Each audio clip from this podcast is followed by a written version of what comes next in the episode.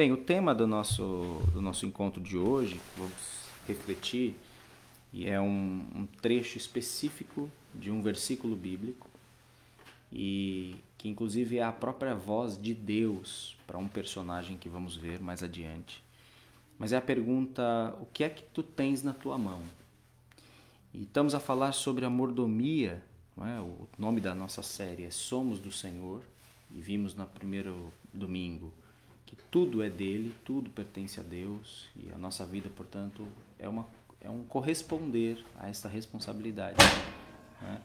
E basta uh, nós olharmos para cada detalhe da vida e percebermos que Deus é o dono de tudo.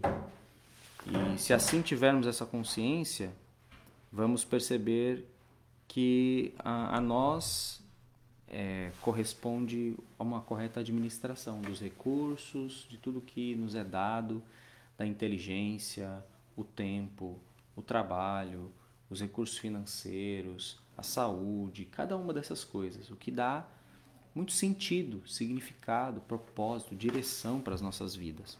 Ou seja, a vida não é uma coisa assim é, em que eu separo entre o sagrado, as coisas espirituais, e meto então uma risca, e depois as coisas terrenas, as coisas seculares. Eu tenho um dia para as coisas espirituais, quase que basicamente para apaziguar os deuses, para que eles não mexam conosco e não nos deixem numa situação difícil. Então eu vou lá e é, faço algum sacrifício religioso. E essa é a história das religiões, de todas as religiões. Sempre foi assim. Né? As pessoas vivem as suas vidas numa perspectiva aqui de baixo, com os pés na terra, né? sua perspectiva terrena. E nessa perspectiva terrena elas precisam comer, então elas plantam, produzem, casam, têm filhos e como buscam a felicidade, algum conforto, afinal temos isso dentro de nós, ninguém quer sofrer é, há uma transcendência dentro de nós, um, um, um, senso de necessidade do sagrado, do divino. Então, fazemos algum tipo de culto, acendemos lá uma vela, queimamos um sacrifício, matamos um animal. Essa é a história das religiões para o quê? Para deixar os deuses calmos conosco, para que nós possamos ter colheita, ter chuva. Né? E, é a tentativa humana de manipular as coisas de Deus. É, é como se nós tivéssemos algum poder de mexer os pauzinhos. Então eu faço isso aqui e Deus vai ficar feliz comigo. Eu faço mais isso aqui, eu consigo manter esse Deus calmo comigo. Né? Então nós mexemos aqui os pauzinhos e gerimos as coisas místicas e espirituais para que todas as coisas aqui embaixo deem certas. E fazemos essa divisória. Mas o que a Bíblia Sagrada nos ensina é que tudo é de Deus, inclusive as coisas daqui de baixo, diríamos, né? as coisas terrenas. Então Deus criou o mundo e criou o mundo bom. Deus criou o ser humano e disse que era muito bom. Deu a ele um trabalho antes do pecado, para que ele cuidasse do jardim, cultivasse o jardim. Então o trabalho é bom, produzir é bom, e ficou sob a responsabilidade do homem desenvolver esses recursos naturais, cuidar das coisas e por aí vai. Então, essa é ah, a nossa base, tudo pertence a Deus. E na segunda mensagem, se tudo pertence a Deus, o que eu faço com a minha vida? Eu devo dedicar a minha vida, é o chamado do Evangelho. Jesus falou claramente isso enquanto caminhava. Olha, qual é a linguagem de Jesus, ou qual é a, a pregação de Jesus quanto ao Evangelho? Olha, arrependam-se dos seus pecados e creiam no Evangelho. Né? Se alguém quer vir após mim, negue-se a si mesmo todos os dias, tome a sua cruz e siga-me. Uma palavra às vezes difícil de nós percebermos, de entendermos, mas Jesus deixou claro que aquele que perde a sua vida por causa dele a encontra. Então são esses paradoxos da mensagem do Evangelho. Né? Nós entregamos a nossa vida para ganhar vida, para ganhar muito mais vida, aqui e além. E depois vimos no, no outro domingo sobre ritmos, rotinas e rituais, ou seja, como é que nós gerimos o nosso tempo, já que o tempo é de Deus. E vimos aquele versículo famosíssimo do Salmo 90, em que Moisés diz: Ensina-nos a contar os nossos dias, de tal maneira que alcancemos corações sábios. Se temos uma vida de 80 anos, 90 anos, seremos responsáveis pelo tempo que vamos viver. Olhamos para a eternidade de Deus e a nossa finitude, a nossa brevidade. Olhamos ali no Salmo 90, Moisés olha para a ira de Deus e para os pecados que ele comete e fala: O que, que eu faço? Senhor, ensina-nos então a contar os nossos dias, para que eu alcance sabedoria, eu saiba gerir a minha vida, saber as estações, não é? Durante essa década, como que será a minha vida? E aí falamos sobre pausa, sobre ritmo, sobre descanso, sobre diversas coisas assim, que são tão importantes e que nós acreditamos que Deus deseja que os seus filhos floresçam, floresçam. E precisamos saber em que estágio nós estamos. Olhar para a nossa vida e falar, tá, eu tenho X anos, eu estou nessa fase da minha vida com Deus. O que Ele quer para agora? O que Ele quer para esse instante, para este momento? O que Deus espera de mim? Não é? E, e a Bíblia é muito interessante, pedagógica, ela nos ensina esses momentos chaves de celebrarmos as estações, o povo de Israel fazia isso, né? celebrava fases e estações, a igreja faz isso também, e nós precisamos também entrar nesses ritmos, ao invés de, ao invés de vivermos um ritmo frenético, maluco, dos nossos tempos seculares, onde é só trabalho, trabalho, trabalho, dinheiro, dinheiro, dinheiro, correr atrás, ficamos malucos e tantas pessoas com a, a sofrer de ansiedade, de depressão, de crise do pânico, porque nunca param, estão sempre atrás dessas coisas e mal se apercebem que estar em Jesus também implica dar meu tempo para Jesus, não só numa devocional de manhã, ok, isso é correto, numa leitura bíblica, mas é ver a vida e ver o tempo da minha vida debaixo da soberania de Deus. É?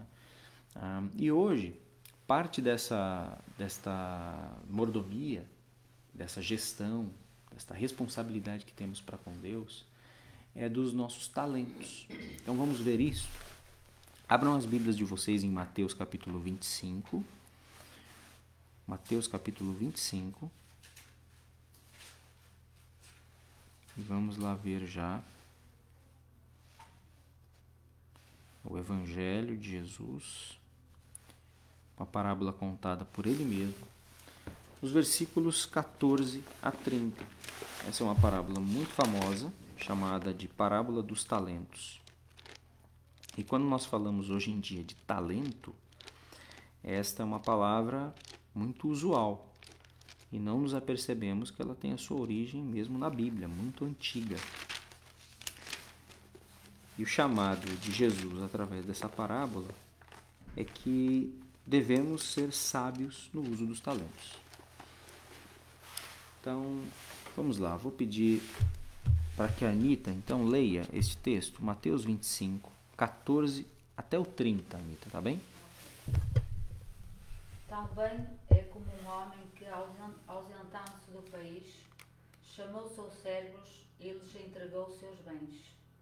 A um deu cinco talentos, a outro dois, e a outro um, de acordo com a capacidade de cada um, e saiu em viagem. O que havia recebido cinco talentos foi negociá-los imediatamente e ganhou mais cinco. Da mesma forma, o que havia recebido dois ganhou mais dois. Mas o que havia recebido um, mas o que havia recebido um foi, cavou um buraco na terra e escondeu o dinheiro do seu senhor. Depois de muito tempo, o senhor daqueles servos voltou para acertar conta com eles. Então, chegando, o que havia recebido cinco talentos, apresentou mais cinco talentos e disse: Senhor, entregaste-me cinco talentos, aqui estão mais cinco que ganhei. E o Senhor lhe disse: Muito bem, servo bom e fiel. Foste fiel sobre pouco, sobre muito te colocarei. Participa da alegria do teu Senhor. Chegando também o que havia recebido dois talentos, disse: Senhor, entregaste-me dois talentos, aqui estão mais dois que ganhei. E o Senhor e o seu Senhor lhe disse: Muito bem, servo bom e fiel. Foste fiel sobre pouco, sobre muito te colocarei. Participa da alegria do teu Senhor. Por fim, chegando o que havia recebido um talento, disse: Senhor, eu sabia que és um homem severo, que colhes onde não semeaste e recolhes onde não plantaste. Então fiquei com medo e fui esconder na terra o teu talento. Aqui tens o que é teu. Mas o Senhor lhe respondeu: Servo mau e preguiçoso, sabias que colho onde não semeei e recolho onde não plantei? Devias então entregar meu dinheiro aos banqueiros e ao voltar eu o teria recebido com juros. Tirai dele o talento e entregai-o ao que tem dez talentos. Pois a todo o que tem, mais lhe será dado, e terá com fratura. Mas ao que não tem, até aquilo que lhe tem será servido, tirado. Lançai o servo inútil nas trevas exteriores, ali haverá choro e ranger de dentes. Isto. Parábola então contada pelo próprio Senhor Jesus, parábola dos talentos, muito conhecida. Eu gostava de saber primeiramente, vocês aqui já tinham lido essa parábola, já conheciam essa história? Já, já tinham ouvido? Essa não, essa parábola não. É muito interessante. Né? Ah, então, um, um homem, Jesus conta né, que um homem entrega para três servos cinco talentos, dois e um vai-se embora. E ele entregou a cada um conforme a capacidade de cada um. E ao retornar, que tinha cinco conseguiu negociar, fazer juros, tinha dez, o outro tinha quatro, e o outro escondeu debaixo da terra. E ao final, quando na hora de prestar contas, ele é severamente repreendido e é repreendido pela maneira como ele enxergava o Senhor dele, porque ele falou, sabe que tu és severo, que tu plantas onde não, não semeaste, fala, ah, então tu sabias que, que eu era assim, então daqui o talento e entrega porque, porque tinha 10 agora. Né? E é aqui toda uma repreensão e um fim bastante difícil, bastante trágico aqui, é, dentro dessa administração. É interessante perceber que a parábola começa no verso 14, observa aí, com a palavrinha também. Perceberam isso? Olha lá. Também é como um homem. Quando temos essa palavra também, temos que ligar aos versos anteriores. Tá? O que, que está no verso anterior? É uma outra parábola. Parábolas são comparações. Jesus conta uma história para fazer uma comparação com alguma coisa. Não significa que cada detalhezinho da parábola tem um significado. Tá? Então, ah, um talento significa isso, dois significa uma outra coisa, três significa outra coisa. Um homem, o primeiro é o fulano, o segundo é o cicrano, o terceiro é o beltrano. Não. A parábola é uma grande história que tem um significado. Tá? E geralmente ah, essas histórias são usadas para ilustrar uma verdade sobre o reino dos céus. Então, olha lá no capítulo 25, no início desse capítulo, o primeiro verso. O que é que está ali? Diz aí que o que? O reino do céu será semelhante a. tomando as suas lâmpadas, saíram ao encontro do noivo. Isso. Então, a comparação que Jesus está a estabelecer com as parábolas é o reino dos céus. O reino do céu será semelhante a e ele conta uma história. Que história é essa? Haviam dez virgens, certo? Que estavam uh, aí à espera do noivo e a grande história, a, a grande ideia dessa parábola é que haviam virgens prudentes que tinham óleo para as lâmpadas ficarem acesas durante a noite na espera do noivo e haviam virgens imprudentes onde o óleo acabou e elas falaram: "Ah, dê um pouco de óleo para nós". Elas falaram: "Não, se nós dermos a nossa, nós vamos ficar sem aqui" saem para comprar. Quando elas saem para comprar, o noivo vem e elas né, perderam a oportunidade. Qual é a ideia que Jesus está a trazer aqui? Que o reino do céu será semelhante a isso. Nós precisamos estar vigilantes para a volta de Jesus. Olha como é que termina o verso 13.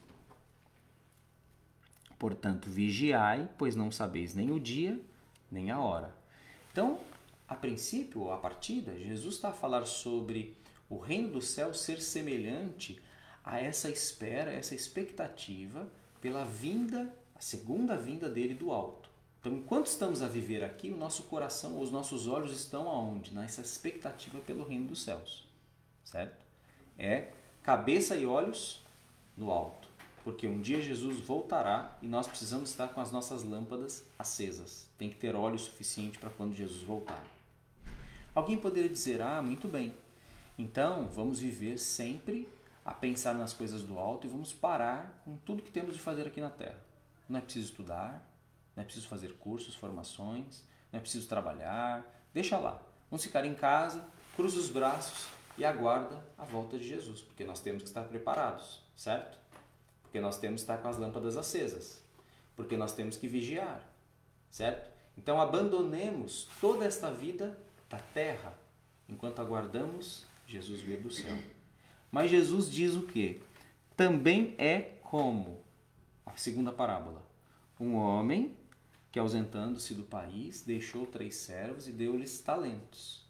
E agora olha como a história vira. Enquanto na primeira parábola o reino dos céus é semelhante a pessoas que estão na expectativa da vinda de Jesus, ao mesmo tempo, enquanto eles esperam a vinda de Jesus, não significa que ficam aqui de braços cruzados. Eles têm o que fazer. Eles têm talentos para negociar. Percebem? Então, viver a vida do reino de Deus é aguardar a vinda de Jesus, mas isso não significa estar parado. Eu aguardo a vinda de Jesus ao mesmo tempo em que eu uso os meus talentos.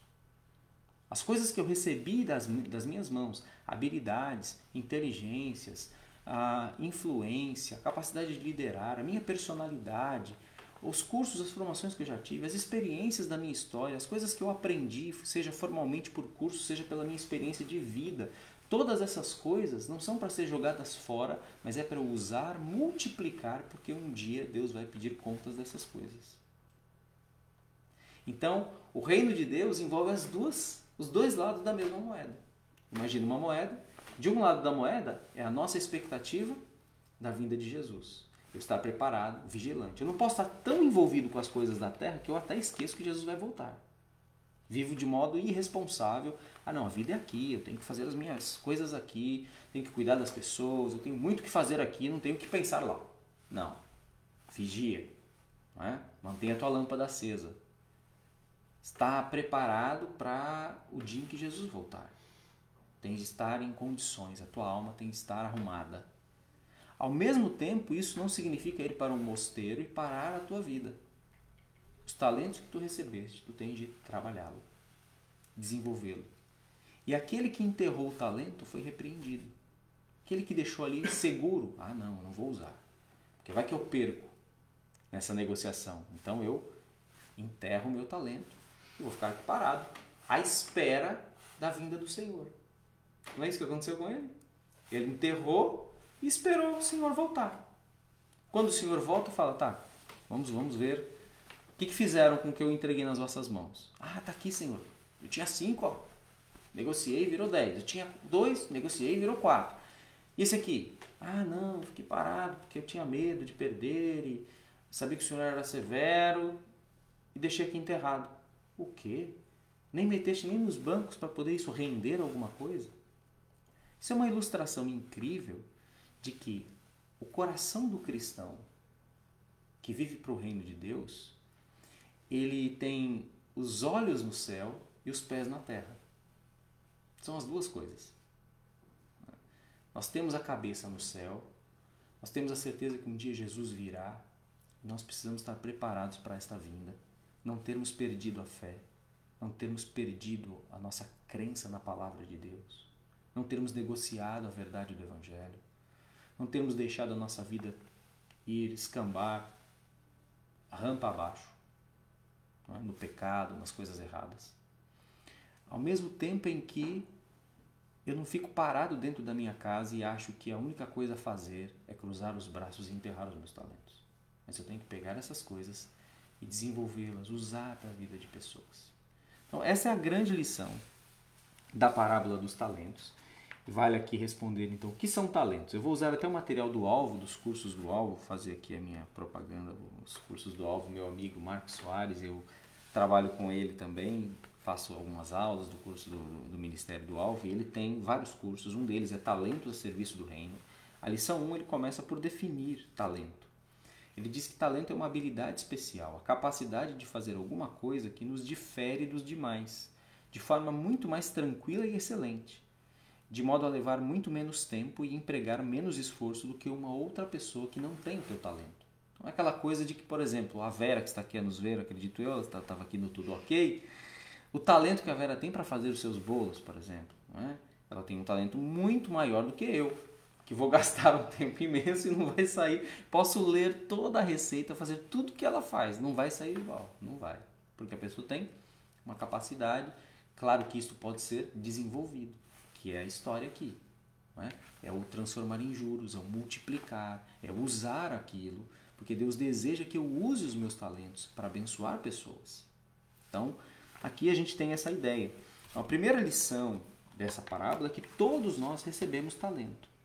E o texto fala que ele deu a cada um de acordo com a capacidade de cada um. Ou seja, não, não cabe a nós olharmos para a vida do outro e dizer, eu queria ser igual a ele. Eu queria ter aquele talento. Né? Estamos, estamos, estamos, às vezes, a assistir um, um Gotcha Talent Portugal. Né? Tem pessoas incríveis. Fala, nossa, eu queria saber cantar como, essa, como esse homem. Queria saber fazer isso que essa pessoa faz. E outros talentos, outras capacidades. Né? Olha, eu gostava de saber gerir como aquela pessoa faz com a empresa dele, com a família dele, com as coisas dele. Por que, que a pessoa consegue certas coisas e eu acho que tenho capacidade, mas não chego lá? E às vezes ficamos nessa, nessa crise. Só que a Bíblia diz que o Senhor deu, esse homem deu os talentos de acordo com a capacidade de cada um.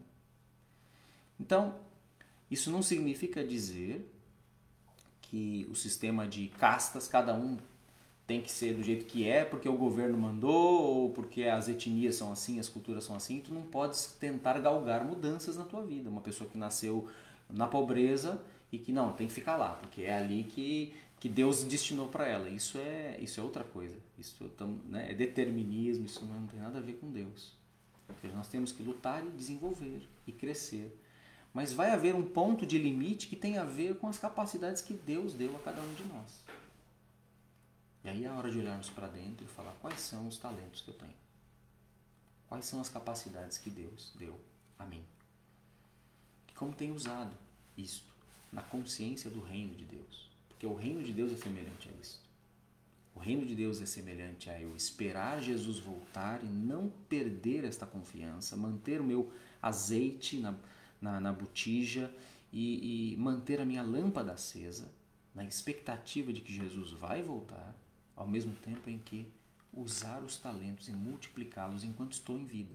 Ser criativo, ser inteligente, observar as minhas paixões, as coisas que eu gosto de fazer, as coisas que eu tenho facilidade, empreender, ter a atitude e a coragem de fazer coisas e não ficar cheio de medos do que os outros vão pensar, atados, é? mas ter a coragem de dar passos criativos no mundo livre e aberto em que nós podemos fazer as coisas e usar os nossos talentos. Né? Então, muito interessante, às vezes ficamos travados porque olhamos para outra pessoa que aparentemente tem um talento semelhante, parecido, mas está muito mais treinada. Não, ele é muito melhor, não preciso fazer nada. Melhor não fazer nada, porque nunca vou chegar naquele pé. Nunca vou chegar àquele nível da pessoa que está aqui ao meu lado, ao meu vizinho, ao meu colega. Então, ah, já tem ele no mundo, não preciso fazer nada. Mas Deus está a convidar-nos a usar os nossos talentos. Tá? Então, essa é uma das lições que ele destaca aqui.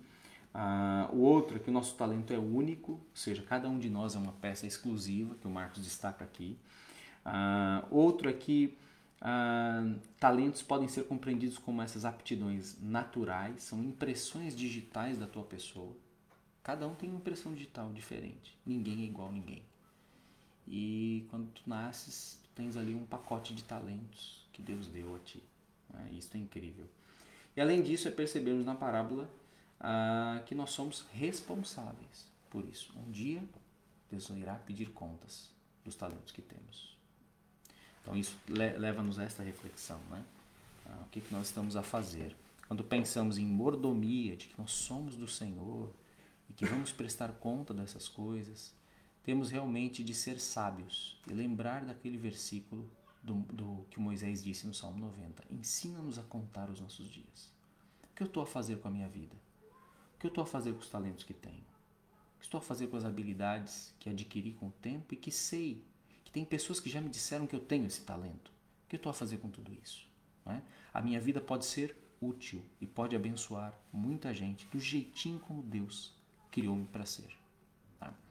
Então eu quero agora pensar em quatro perspectivas onde os nossos talentos aparecem. Tá? Quatro perspectivas principais quando lembramos que tudo é sagrado, portanto, ah, onde o nosso talento pode aparecer. Primeiro, ele pode aparecer ah, dentro do nosso raio de influência. Tem a história de Esther, que ilustra muito bem isso. E nós temos que ter uma mordomia da nossa influência. Tá? Uma responsabilidade, uma gestão da influência que temos. Todos nós temos influência, alguma. Ninguém é neutro. Ou nós chegamos num lugar e influenciamos mais para o bem ou mais para o mal. Ou a nossa influência de tão apagada que é, alguém percebe que ela é negativa, é ruim, porque falta sal, falta sabor, falta uh, deixar uma marca, ou ela no, de maneira ativa pode ser ruim ou pode ser boa. Ninguém é neutro. Então nessa história temos influência e temos que ser bons mordomos da influência, do lugar onde Deus tem plantado a nossa vida e de que maneira estamos a influenciar as pessoas. Então pensa na história, por exemplo, de Esther. Essa primeira perspectiva dos talentos, influência, a história de Esther. Lá em Esther, capítulo 4, tem um verso muito interessante que expressa muito bem esta ideia de que temos de ser bons mordomos, responsáveis gestores da influência que temos. Conhecem a história de Esther? Vale às vezes relembrar um pouquinho sobre essa história. Então, quem conseguir encontrar, Esther capítulo 4, vê comigo lá no verso de número 13 e 14. Esther 4, verso 13 e 14, lá no Antigo Testamento. Diz assim: Este, o Mardoqueu, ele é o tio da Esther. A Esther é a rainha e ele é o tio da Esther. Tá? Este Mardoqueu mandou que respondessem a Esther, que estava lá no palácio, por meio de um mensageiro. Não imagines que, por estares no palácio do rei, serás a única a escapar entre os judeus. Pois se te calares agora, socorro e livramento surgirão de outra parte para os judeus. Mas tu e a tua família sereis eliminados. Quem sabe se não foi para este momento que foste conduzida à realeza? O que o tio da rainha Esther estava a dizer? Usa bem a influência que tu tens. Tu não sabes se tu foste posta aí na realeza justamente para esse momento tão difícil que nós estamos a viver. Então, observa a tua influência e a maneira como tu vais usar a tua influência para o reino de Deus, para a glória de Deus. Conhecem essa história? Vale repassar, só para lembrarem.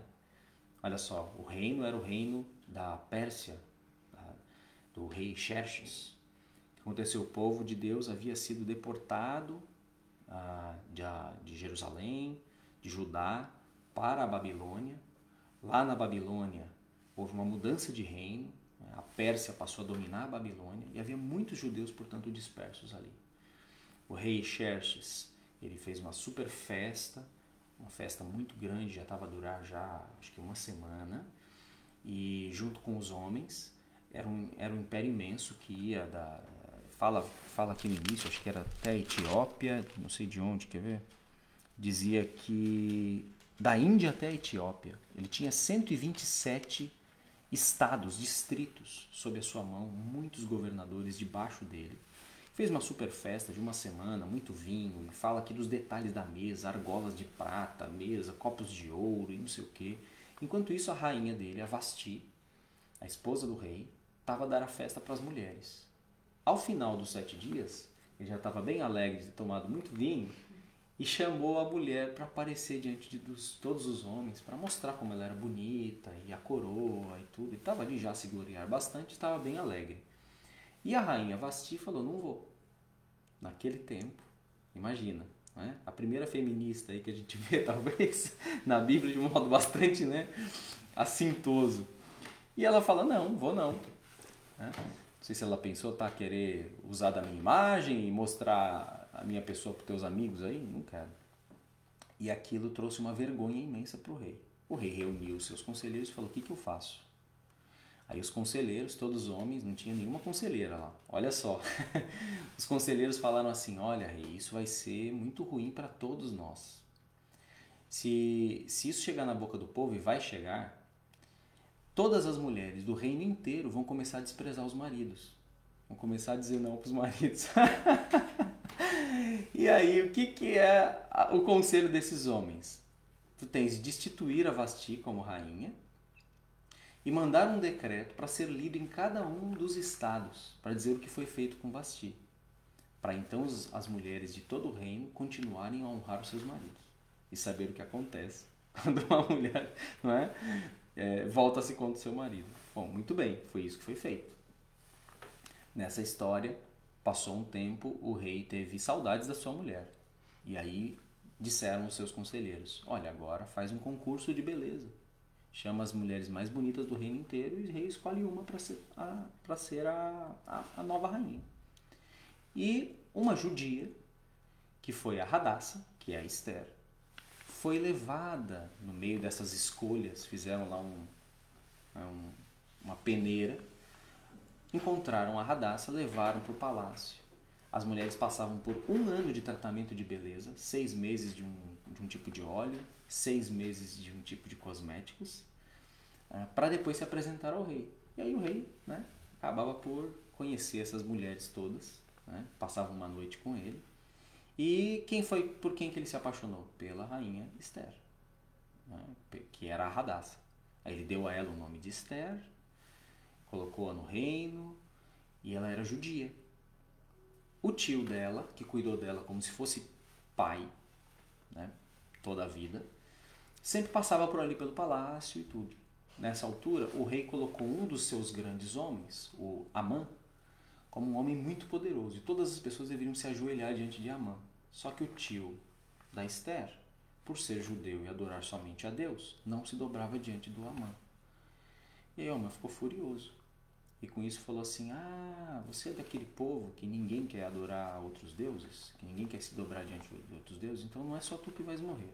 Fez um decreto, pediu ao rei o anel de selar do rei, um dia para exterminar todos os judeus. Isso era o primeiro mês do ano eles marcaram o dia 13 do último mês, ou seja, 12 meses de tempo de vida, e marcaram um dia em que todos os povos, todos das 127 estados deveriam é, matar crianças, mulheres, matar todos os judeus. Seria um extermínio em massa de um dia.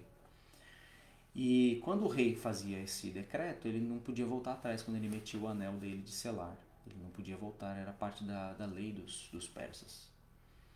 E aí é nessa história que o Mardoqueu ficou absolutamente abalado.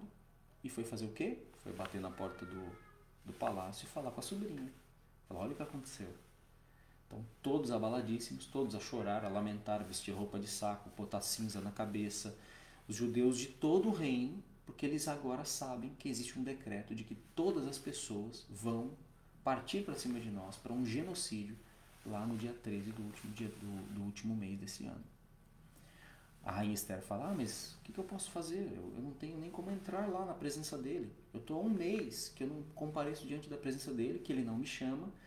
Quando uma pessoa comparece diante da presença do rei sem ser chamada, morre, a não ser que ele erga o cetro. E aí uma do que eu fala isso. Fala: olha, a verdade é a seguinte: se tu achas que tu vais te livrar só porque tu estás aí no palácio, estás muito enganado. Tu também vais morrer. Agora, Deus vai dar o livramento e a tua família vai ser eliminada. Agora, quem sabe se não foi para este momento que tu fosse conduzido à realeza?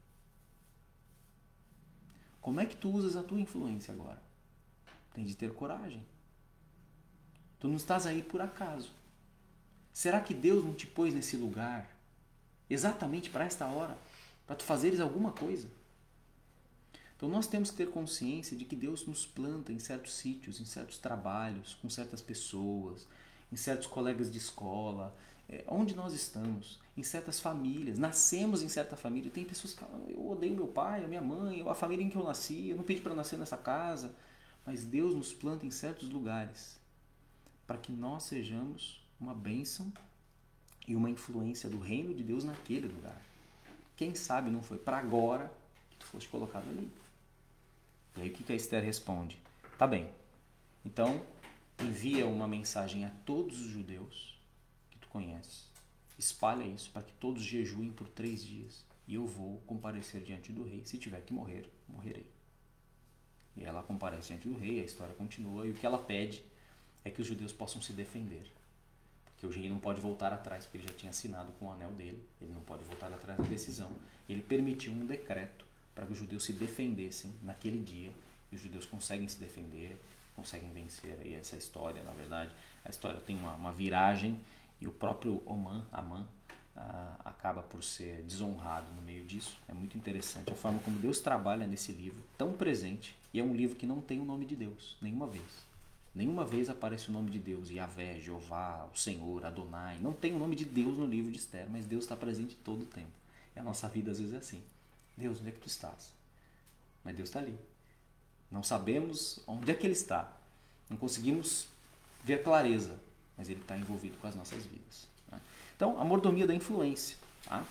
Ah, segundo, mordomia da personalidade. Às vezes a nossa personalidade né, é, é, é, um, é um talento ou tem capacidades natas em nós, em nossa personalidade, que Deus quer usar para o lugar onde nós estamos. E eu lembro-me, por exemplo, da história de Abigail, 1 Samuel capítulo 25. Tem uma olhada lá, 1 Samuel capítulo 25. Então, podem voltar um bocadinho aí, então em, em Esther. Essa é uma história que eu li há pouco tempo. E é, é uma história de outra mulher incrível na Bíblia. É interessante, né? O pessoal às vezes observa a Bíblia como um, um livro que tolhe as mulheres, que seria assim contrário às mulheres.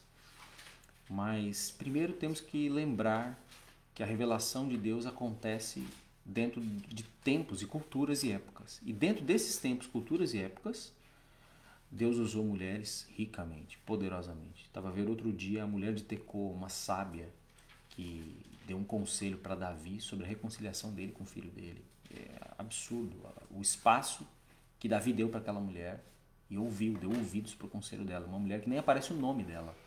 Mas Davi, o rei de Israel, deu ouvidos para essa mulher para poder se reconciliar com seu filho. Né? Então, vamos lá. Abigail, 1 Samuel capítulo 25 essa é uma história assim. Ah, o, o, Davi, ele tinha é, um, um, exército ao seu lado, mas ele ainda não era o, o rei oficial de todo Israel. Né? O rei aqui era o rei Saul. Davi, ele era um fugitivo. Então ele reuniu um bando de, de homens ao seu redor, é, guerreava algumas batalhas, e, e, fugia de Saul todo o tempo. Ele era o rei ungido de Deus, mas ainda não tinha assumido o trono, porque não tinha sido o tempo de Deus. E ele está a passar por, uma, por, um, por um lugar onde havia ali um homem muito rico, chamado Nabal. E o que, que ele pede? Ele manda uns mensageiros e fala, Nabal, aqui, aqui o, o Davi está a passar por esse lugar. Davi era muito famoso, muito conhecido. As pessoas sabiam que até ele era ungido por Deus e que ele fugia do rei Saul. Olha, tá passar aqui o, o Davi com seu exército, com seus homens, e ele pede só para que tu possas trazer alguns alimentos para ele, que ele possa passar aqui em paz. E o Nabal, ele fala assim: Eu não estou nem aí. Davi? Quem é Davi? Não conheço Davi. E aí os mensageiros voltam lá e avisam Davi: Olha, ele te desprezou, não está nem aí para ti. E o Davi era um homem um pouco estourado. Né? Ele era um homem segundo o coração de Deus.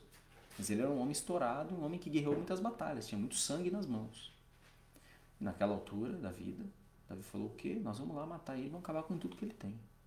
E eles saem com os homens na direção da, da, da quinta de Nabal, para acabar com tudo.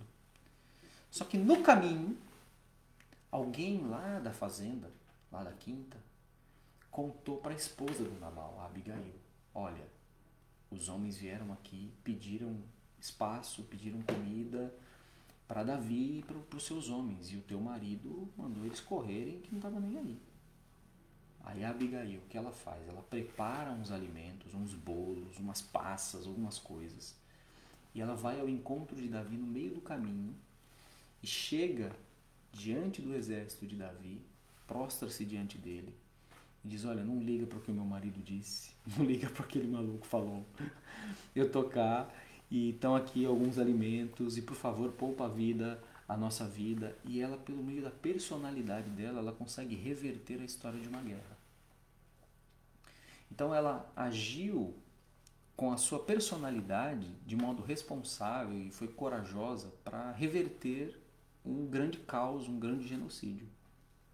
Nós somos responsáveis é, diante de Deus e diante dos homens da personalidade que nós temos. A nossa personalidade pode tanto destruir como pode construir.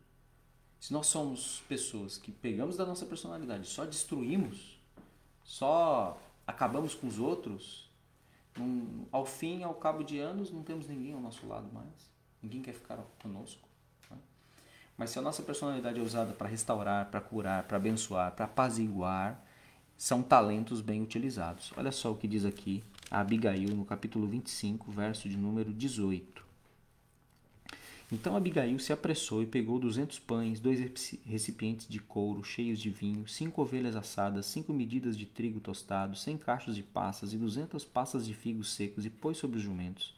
E disse aos seus servos: Ide à frente, e eu vos seguirei logo atrás. Porém, não disse nada ao seu marido Nabal.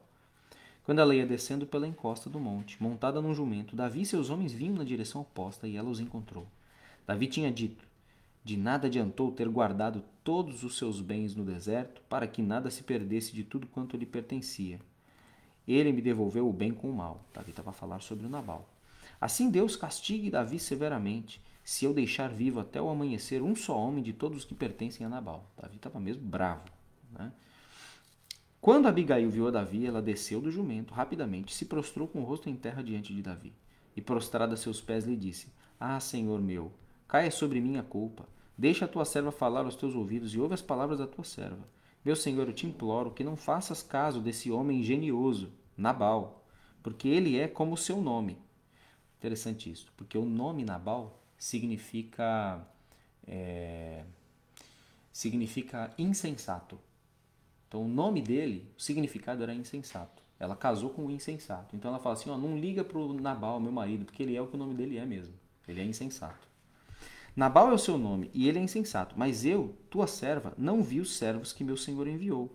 Agora, meu senhor, tão certo como vive o Senhor e tão certo como tu vives, foi o Senhor que te impediu de derramar sangue e de te vingares com a tua própria mão que os teus inimigos e os que procuram prejudicar o meu senhor sejam como Nabal. Aceita agora este presente que a tua serva trouxe ao meu senhor, seja ele dado aos servos que acompanham o meu senhor. Perdoa o erro da tua serva, porque certamente o Senhor estabelecerá uma casa real firme a meu senhor. Pois meu Senhor luta nas guerras do Senhor, e nenhum mal se achará em ti em toda a tua vida. Então ela continua aqui e Davi agradece e fala: Uau, hum, obrigado porque vieste. Porque eu ia realmente gerar aí uma matança e não precisava disso. Então Deus usa mais uma mulher aqui na Bíblia, incrivelmente, tem tantas mulheres incríveis na Bíblia, que ele usa com uma, uma personalidade, uma capacidade de de mudar uma, uma possível guerra, né? mudar o destino e o fim das coisas. Nós somos, ah, portanto, responsáveis para com a nossa personalidade, para usá-la para o bem, para apaziguar. Se, terceira, primeiro foi a influência, segunda a personalidade, terceira são as habilidades. Tá? Falamos aqui já um pouco, mas vale ler cinco versículos em Êxodo 35, 30 a 35, o exemplo de Bezaleel, na construção do tabernáculo. Olha só. Êxodo 35, versículos 30 a 35. Êxodo 35.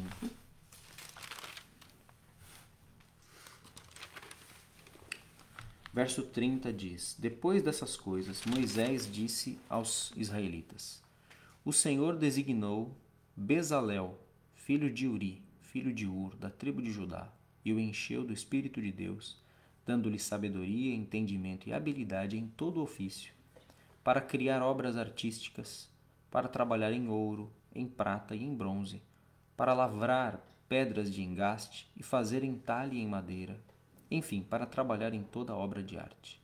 E aí fala de outros homens, e verso 35: Encheu-os de sabedoria para realizarem todo o ofício de gravador, de desenhista, de bordador em tecido azul, púrpura, carmesim, linho fino de tecelão, enfim, para criar e realizar toda a obra artística.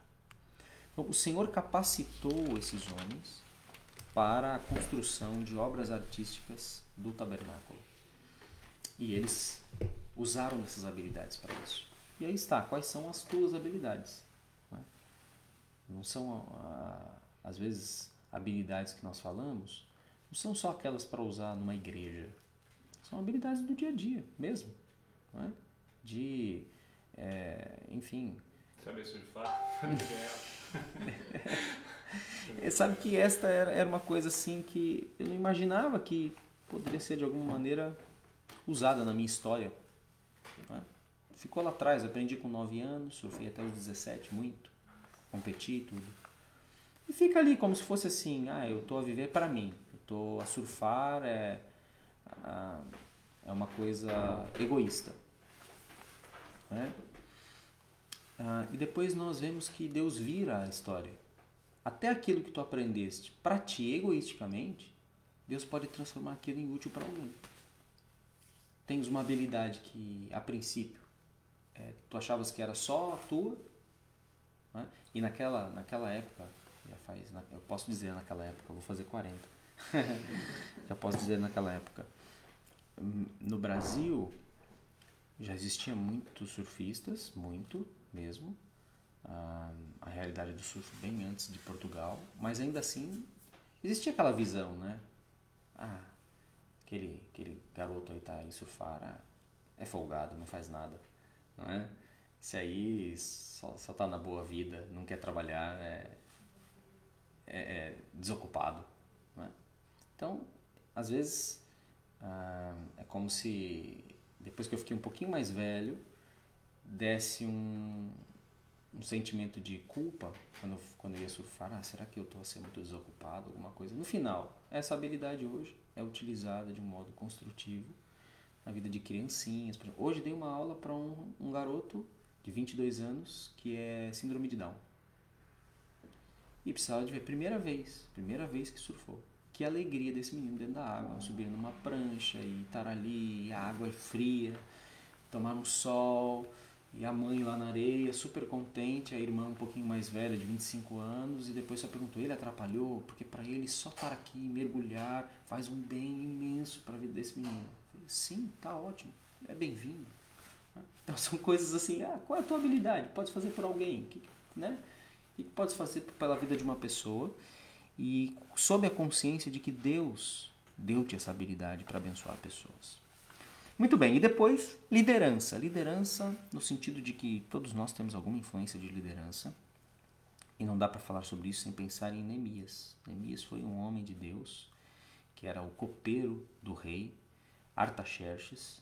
Ah, e nessa época também, período do exílio, ele a viver lá no, no, no, no Império Persa, ah, Deus o usou para a condução povo de Judá de volta para Jerusalém. Houve um decreto, ele pôde voltar, pôde ajudar na reconstrução é, dos muros da cidade.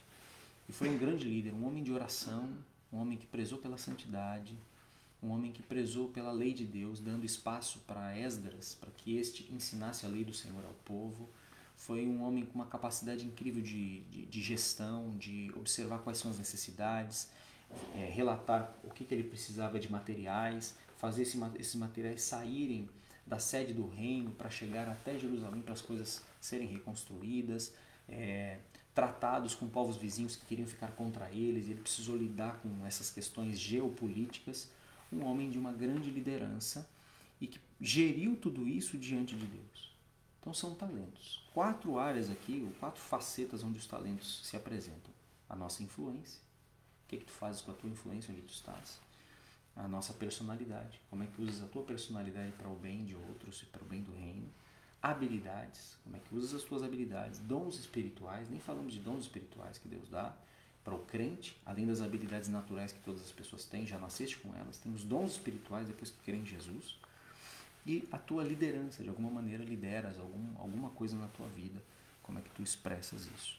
Ah, todos esses, esses aspectos, é, eles, eles passam pela peneira do que é mais importante de tudo na vida. E Jesus falou sobre isso. Em Mateus capítulo 6, Jesus falou que nós deveríamos buscar em primeiro lugar o reino de Deus e a sua justiça, e todas as demais coisas nos seriam acrescentadas. Então, na escala de valores, nós temos que saber colocar as coisas nos seus devidos lugares, no sentido de que eu uso os meus talentos sempre tendo em vista de que o meu coração tem em primeiro lugar o reino de Deus. A minha influência, em primeiro lugar, está o reino de Deus. Vou usar a minha influência a pensar no reino de Deus. Vou usar a minha personalidade a pensar no reino de Deus. Vou usar as minhas habilidades a pensar no reino de Deus. A minha liderança a pensar no reino de Deus. Né? Aqui em termos de talentos. Depois ainda o Nuno vai falar sobre recursos na próxima semana. E aí, eu termino com a frase que Deus disse a esse personagem bíblico que dá tema ao título de hoje. Lá em Êxodo, no capítulo 4, Deus fala uma palavra a Moisés. Vamos lá em Êxodo, capítulo 4. Já estávamos ali no capítulo 35, só voltar um bocadinho mais. Deus faz uma pergunta que, creio eu, ecoa até os nossos dias. Êxodo capítulo 4 verso 2. Peço que alguém leia bem, bem alto.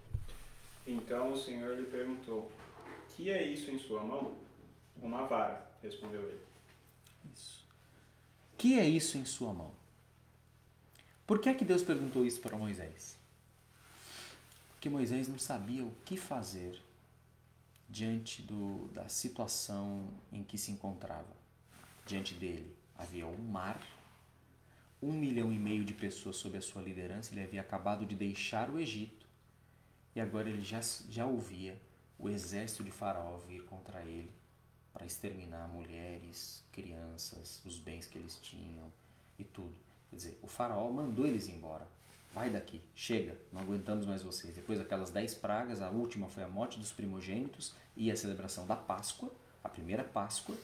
E aí, no dia seguinte de manhã, todos os primogênitos do Egito nascem mortos, de animais e de filhos e tudo, até o filho do faraó, todos morreram e o faraó fala: Já chega, não aguento mais vocês aqui, vão-se embora. Eles pegam as coisas, as mulheres começam, as mulheres egípcias começam a dar as riquezas, dão ouro, dão colares, dão tudo. Pronto, o povo de Israel sai abastado dali. Dizer, é, é, é um povo refugiado que sai rico. Saem refugiados ricos. Porque eles começam a receber de tudo por uma orientação mesmo divina. Né? E as pessoas começam a entregar as coisas, porque querem ver eles embora. E eles vão com tudo. Só que chega na beira do mar, o faraó se arrepende. E começa a voltar com o exército para ir matar todo mundo e trazê-los de volta como escravos. Senhor, o que eu faço aqui? Diante dessa circunstância. Eu estou encurralado. Né? Se eu ficar, o bicho come. Se eu correr, o bicho pega. Né? Alguma coisa por aí. e aí Deus pergunta para ele: o que é isto na tua mão. Moisés respondeu: Uma vara. Na verdade, aliás, eu adiantei os processos. Peraí. Aqui é o chamado de Moisés.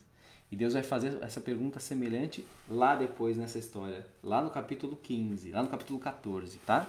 Mas aqui é o início do chamado de Moisés. Desculpa lá. Então, deixa eu reposicionar. Eu contei a história do capítulo 14. No 4, é quando Deus chama Moisés para ser o líder da libertação. E Moisés começa a dizer: Não, mas eu não sei, eu não sei falar, eu não consigo. Aí Deus fala: Que é isso na tua mão? Ah, uma vara. Deus fala: Joga no chão. Jogou no chão, virou serpente. Agora pega pelo rabo, virou vara outra vez. Agora pega a tua mão, põe dentro da roupa, tira, tá leprosa. Põe de novo na roupa, tira, tá curada. Então Deus começa a encorajá-lo com aquilo que ele tem na mão. E ele se torna esse grande libertador. E com a própria vara, ele toca no Mar Vermelho, o Mar Vermelho se abre. Porque mais uma vez ele fala assim, viu?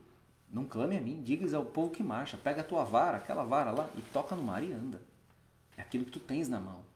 E vai fazer. E ele segue. Então, o que, que nós temos em nossa mão?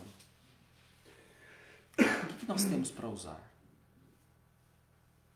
Ah, são talentos que podem estar a serviço do reino. O que é que tu tens?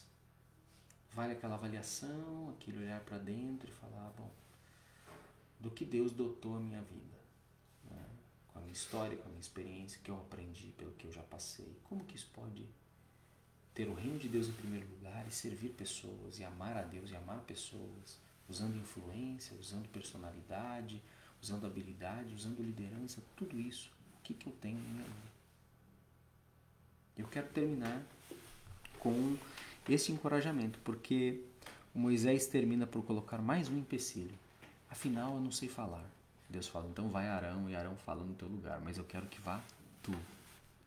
Tu não vai deixar de fazer o que eu mandei. Né? Então Deus tem coisas para nós. Deus tem coisas para a nossa vida. Eu acho que é tão importante acreditar nisso. Tão importante acreditar que nós não vivemos só para nós, é, de modo egoísta, para conquistar as nossas coisas. Mas tem alguma coisa a mais. E a vara que tu tens pode ser muito bem usada. Muito bem usada. Deus pode transformá-la num, uh, numa ferramenta de milagres. O mar pode ser aberto só com a vara que tu tens na tua mão. Né? Pessoas podem ser salvas só com a vara que tu tens na tua mão. Pessoas podem ver coisas incríveis, milagres de Deus e nunca mais esquecerem por causa da vara que está na tua mão. Crianças, mulheres, homens podem ser libertos de situações dificílimas porque tu decidiste usar a vara, que é o que tu tens na tua mão. É só uma vara, não significa nada, não tem como guerrear com uma vara contra flechas, contra cavalos, tá? Mas essa vara pode fazer coisas incríveis, milagrosas. Então pega essa vara e usa nas mãos de Deus. Deus pode fazer grandes coisas através da tua vida. Amém? É isto. Fiquem com Deus aí vocês ah, estão no Facebook. Lembrem-se também, vocês que Deus deseja usar a cada um. Um grande abraço, beijo no coração.